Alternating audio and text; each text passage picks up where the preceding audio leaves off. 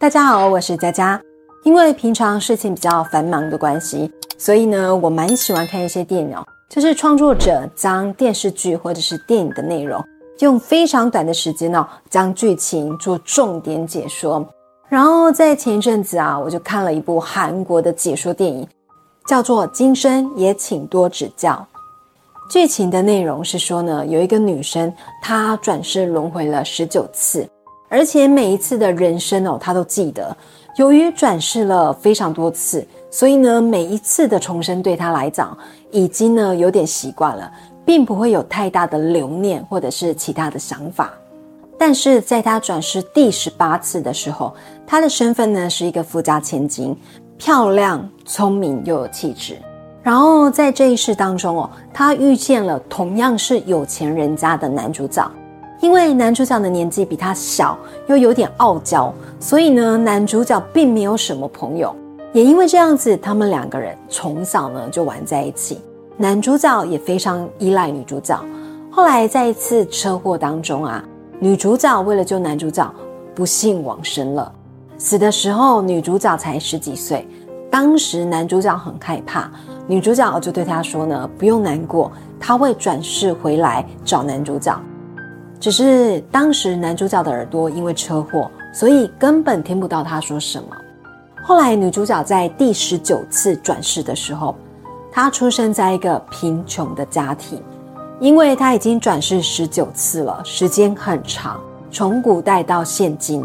而这十九次的身份哦，里面有将军、三轮车夫、马戏团表演者等等，而且性别呢有男有女。也因为这样子。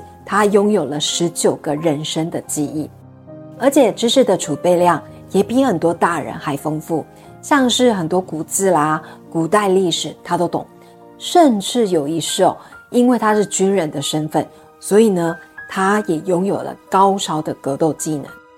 而这部戏的主要剧情哦，除了在说明男女主角的爱情线之外，另外就是在寻找为什么女主角拥有。记得转世前记忆的这个特殊能力，因为我是看解说版，所以呢细节部分哦可能没那么清楚。有兴趣的朋友，欢迎大家去看一下。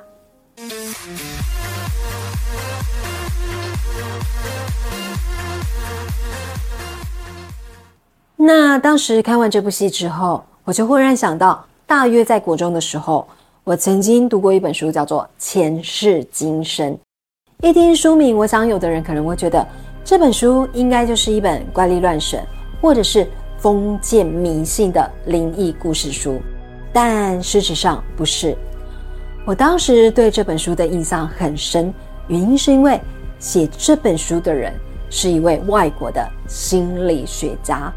一般来说，外国并不像我们东方国家那么相信有转世投胎这种理念，而这本书写的。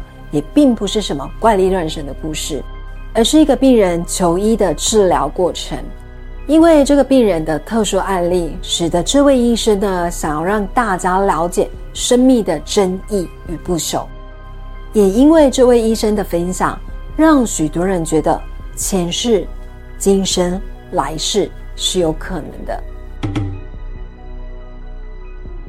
写这本书的作家是一位医疗博士。他的名字叫做布莱恩·魏斯，是世界上著名的心理学家以及畅销书作家。他以优异的成绩毕业于哥伦比亚大学，并且获得了耶鲁大学医学博士学位。他曾经呢担任着耶鲁大学精神科主治医师，还有迈阿密大学精神药物研究部主任，以及西奈山医学中心精神科主任。后来在迈阿密执业，并带领许多国内外的研讨会以及专业训练计划。他专攻生物精神医学以及药物滥用，曾经发表了三十七篇的科学论文与专文。那一定有人会觉得说，这样一个精神科医师，而且是一位备受尊敬的科学家博士。怎么会写出一本哦大谈生死轮回的书呢？这其实跟他的专业是相违背的耶。但是魏斯博士说呢，我顾不了我的名誉，最重要的是呢，我要把这些讯息跟世人分享。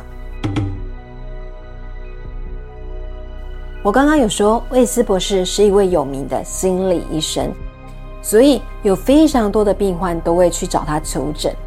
有一位女病人，她的名字叫做凯瑟琳，外表十分具有吸引力。他有着金色的中长发、淡褐色的眼睛。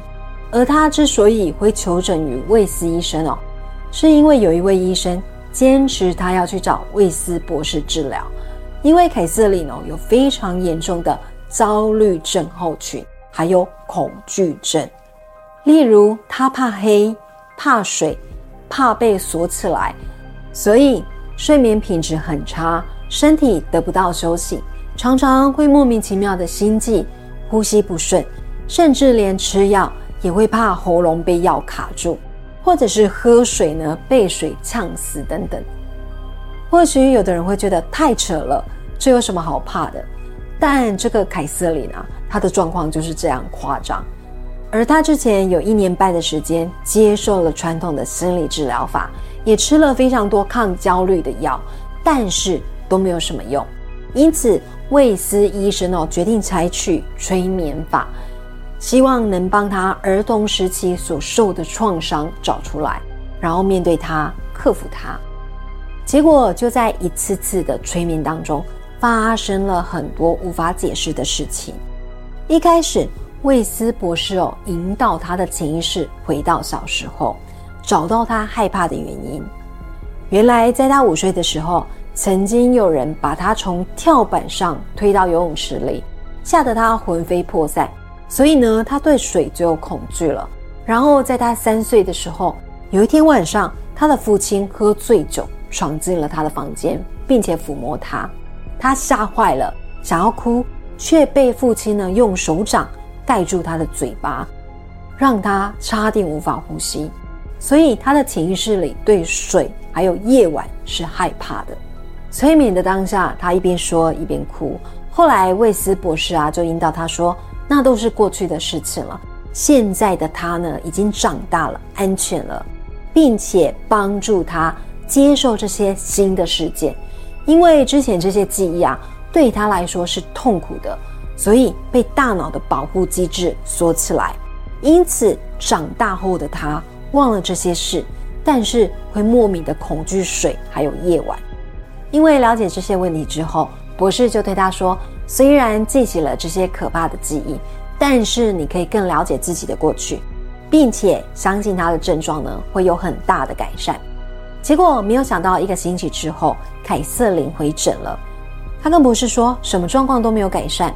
结果博士就觉得很惊讶，想说呢，是不是哪里出了什么问题，还是说在三岁之前还有发生什么事，导致他的病状哦并没有改善？因此，博士再一次进行催眠，让他回忆三岁之前的事情。随着博士的引导。接着，凯瑟琳就说：“我看到了白色的阶梯通往一个建筑，有一栋有柱子的白色建筑，没有门。而我穿着一件白袍，我的头发编成了辫子，是长长的金发。结果博士一听呢，就懵了，就问他说：他当时是几岁，叫什么名字？结果凯瑟琳呢就说：我叫做阿朗达，十八岁。”这里每个人呢都把篮子架在肩膀上走路。我们住在山谷里，这里没有水。时间是西元前一八六三年。结果博士一听就觉得越来越糊涂。可是凯瑟琳说了很多关于地形的一些细节，然后博士就说：“那你再往后几年长大一些，把看到的告诉我。”结果凯瑟琳就说呢：“我看到煮东西的火。”然后我穿着一件棕色的袍子，凉鞋。我二十五岁，有一个女儿叫做凯莉斯塔。说完没多久之后，凯瑟琳又说她是瑞秋。这个时候博士整个傻了，因为凯瑟琳说的瑞秋是他的侄女，而且他们感情很好。但是为什么他口中的女儿克里斯塔会变成现在的侄女瑞秋？而且他所描述的名字日期、衣服、树、地方都非常的生动。魏斯博士哦，当时心里想，他看过呢上千个病人，也做过许多次的催眠治疗，但是从来都没有遇过这种幻想，即使在梦中也都没有。所以他非常的惊讶，为什么凯瑟琳呢会说出这样的话？然后凯瑟琳又说：“大浪卷倒了树，没有地方跑，水里好冷，我必须救我的孩子，可是我办不到，我淹在水里，呛到了，不能呼吸，水咸咸的，我的孩子从手臂呢被水卷走了。”这个时候的凯瑟琳明明是躺着。可是她全身呢，却好像是溺水一样，呼吸困难。结果没多久之后，她就忽然全身像放松了一样，呼吸也变得正常平缓。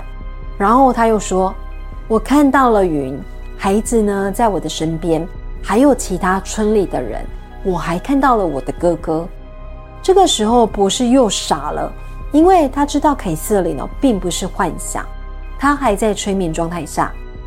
现在停顿下来是表示这一世结束了，因为在治疗凯瑟琳的过程中，博士知道他没有多重人格，也没有人格分裂，加上他也没有幻听、幻觉等症状，而且他也不是一个爱幻想的人。除了这个之外哦，凯瑟琳也没有服用药物或者是迷幻药，并且没有在喝酒，所以他的临床经验告诉他。凯瑟琳说的记忆是真实的，只是他觉得很奇怪，这一段记忆是从哪里来？博士是一个受科学训练的专业医师，这种像是前世的记忆，应该是不可能会有，但是它确实在博士的眼前发生了，而且无法用医疗科学去解释它，但是却也不能否认这段记忆的真实性。所以博士就说：“继续，你还看到了什么？”然后凯瑟琳就说了两段不同的人名还有回忆，只是这两段哦比较零碎，叙述也比较短。过了一会，他又说：“我穿着一件黑色的蕾丝裙，黑灰色的头发上呢有绑着蕾丝带。时间是西元一七五六年，我是西班牙人，五十六岁，名字叫做路易莎。”我正在跳舞，其他的人也在跳舞。然后停顿了一阵子之后，他又说呢：“我病了，发烧、冒冷汗，很多人呢都病了。医生并不知道病源是从水里来。”这时候博士就要他时间再往前推一点点。然后凯瑟琳就说：“我康复了，可是头还在痛，头跟眼睛呢还没有完全从发烧中恢复过来。”而且很多人都死了，然后凯瑟琳又说，这一世她其实是一个妓女，因为觉得很羞愧，所以不好意思说。这个时候，博士就忽然想到，刚刚凯瑟琳曾经说呢，有一世她认出了她的侄女，所以博士就问他说：“那我有出现在那边吗？如果有的话，当时的我是扮演什么角色？”结果凯瑟琳呢，马上就跟他说。你是我们的老师，你坐在窗台上，你教着我们书上的知识。你很老，有灰头发，穿着一件金色的白袍。你的名字叫做迪奥格尼斯，你教我们符号，教我们三角。你非常的有智慧，但是你说的很清楚，可是我听得很模糊。时间是西元一五六八年。这次说完，博士就让凯瑟琳从催眠的状态下醒来。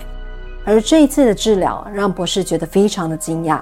虽然博士觉得这些内容有可能是凯瑟琳的幻想，不太可能像是他的记忆，但是如果真的是他的记忆呢？这代表什么？代表这个世界上本来就有很多事情无法用科学来解释，为什么要用自己的无知哦去否定一切？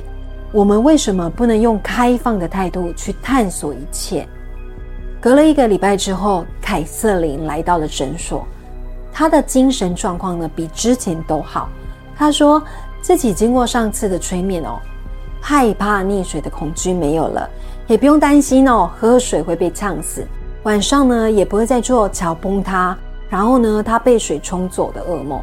接着，他向博士说，他还要再接受上次的治疗。所以，很快的，凯瑟琳呢又进入了催眠状态。而这一次，他说：“我是皇家的仆人，我穿着棕色织金的袍子，还有凉鞋，拥有金色的头发，并且梳成了辫子。而且现在在举办一个仪式，我要把花圈呢放到水上。有个皇室成员去世了，我们要把尸体哦浸泡在盐水里面三十天。等尸体干了之后，要把内脏取出来，并且用布包裹尸体。”好让他们呢准备去投胎。听到这里，博士知道呢，他回到了第一次催眠的阿朗达那一世，只是去的时间还有地方不同。这一次呢，是在清理死后的遗体，而他说的话像是埃及人对死亡还有再生的观念。接着，凯瑟琳沉默了一段时间，像是在休息一样。然后他说：“我看到了一个房子。”还有石头轮子的推车，我的头发是棕色的。父亲抱着我，是爱德华。他口中说的爱德华，就是当初呢坚持他要来找博士治疗的那个医生。听到他这样子讲哦，感觉又像是进入到另一个轮回。接着他又说，时间是西元前一五三六年，我的父亲叫做帕修斯，我父亲认识你。你跟他谈收成啊、法律啊、政府啊，父亲说你很聪明，我应该要听你的话。然后呢，博士就叫他时间再往前一点点。接着他就说呢，我现在又老又虚弱，我的女儿还有女婿啊、孙子啊都在身边，我丈夫过世了，身边呢围着一群人在床边看着我，然后我没有力了，眼睛闭起来了。接着我感觉。我漂浮了起来。讲到这里，博士知道他这一世走得非常的安详，于是他让凯瑟琳哦从催眠状态下醒来。经过这次的治疗，博士发现呢，曾经有一名叫做雷蒙穆迪的教授，他在濒死经验的研究，也是记录他的病人在快要死亡的那一刻，身体是漂浮起来的，然后呢，在急救的过程中。又被拉回自己的身体里，这是不是代表人真的有灵魂跟肉体之分？因为这本书的内容讯息量真的很大。我印象中呢，凯瑟琳这位病人啊，当初好像轮回了七八十次，而且时间长达四五千年。这中间呢，有东方人、西方人，还有各式不同种族以及肤色的人。同时，他也转世成男人跟女人。因为时间的关系，所以今天先跟大家分享到这里。想知道凯瑟琳呢还有哪些转世的经历，或者喜欢前世今生这种话题的朋友，别错过下集的影片哦。下星期五晚上九点，记得锁定我的频道来听我说故事哦。我是佳佳，我们下周见，拜拜。